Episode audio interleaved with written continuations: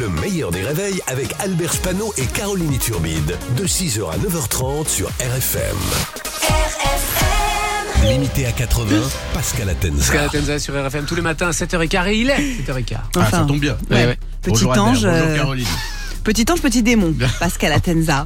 On commence par ce fait divers extraordinaire Ouais. dans le Morbihan. Une dame de 80 ans a fait une chute de voiture de 25 mètres et elle s'en est sortie miraculeusement. Ouais, bah, on verra si elle s'en sort à la prochaine canicule.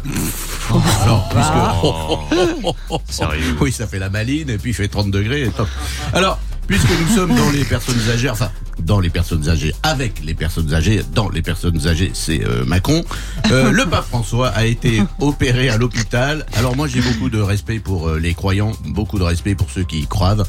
Mais, mais si le pape François préfère l'hôpital plutôt que d'aller à Lourdes, on peut se poser la question.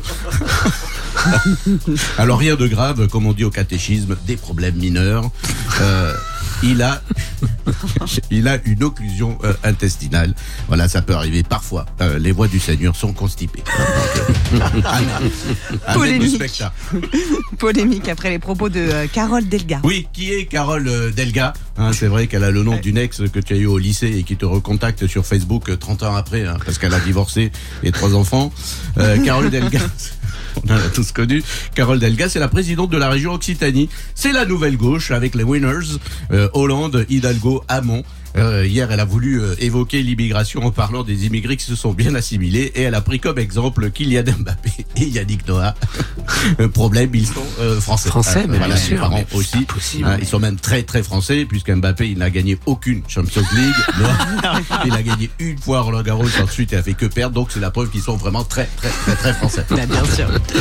Le tournage de la série à succès Emily in Paris sur Netflix est retardé à cause de la grève des scénaristes. Parce qu'il y avait un scénario. Alors, euh, Oui. euh, première nouvelle. Cette série bourrée de clichés parisiens, sauf que là, ça ressemble vraiment à Paris. Ils sont en grève.